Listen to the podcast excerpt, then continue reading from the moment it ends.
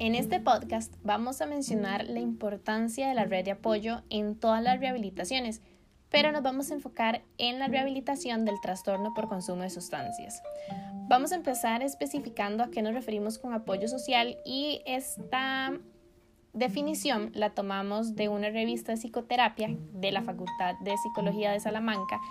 que dice que el apoyo consiste en información o bien consejos verbales y no verbales, ayudas tangibles o acciones que son realizadas por personas cercanas a la víctima y que tiene un efecto emocional o conductual a beneficencia de quien lo reciba. Esta misma revista Comenta que no siempre el apoyo ocasiona efectos positivos en el paciente, sino que puede también intercambiar cosas negativas y puede llegar a causar estrés. Sin embargo, recalca y también personalmente recalco que es muy importante tener este apoyo de nuestros seres cercanos cuando estamos en una rehabilitación de este tipo y de cualquier tipo de rehabilitación. Según el informe de la Oficina de las Naciones Unidas contra la Droga y el Delito del 2019, dice que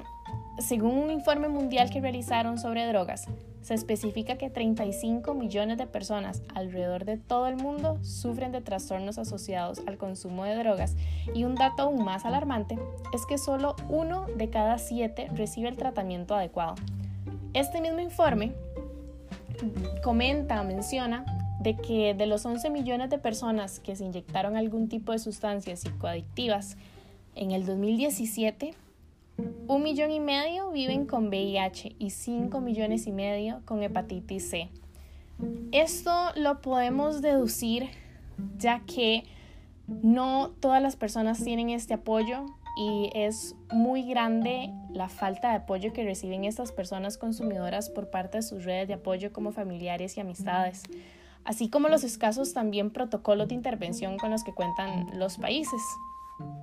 Un ejemplo es que en situaciones familiares, si la persona consumidora tuviera la honestidad y se sintiera resguardada por su familia, tendría la confianza de ir y mencionarle a la familia que tiene problemas con algún tipo de droga. Pero las personas no lo hacen por temor y miedo a ser juzgadas en lugar de, ok, voy a contarle esto a mi familia para poder ser ayudado. Em, si todo esto pasara, si las personas tuvieran más confianza y una comunicación más asertiva con sus familiares, se tendría un mejor tratamiento y una recuperación más amena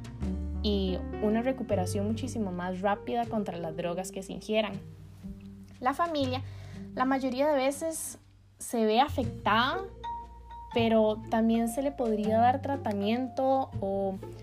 un poco de psicoeducación a las mismas familias sobre las drogas, sobre el proceso tanto de la enfermedad como de la rehabilitación.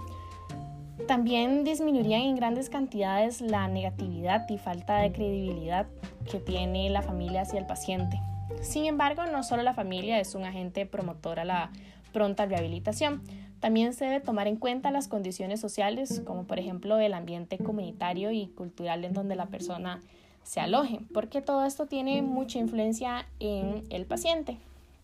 En esta misma revista mencionada al puro principio del podcast,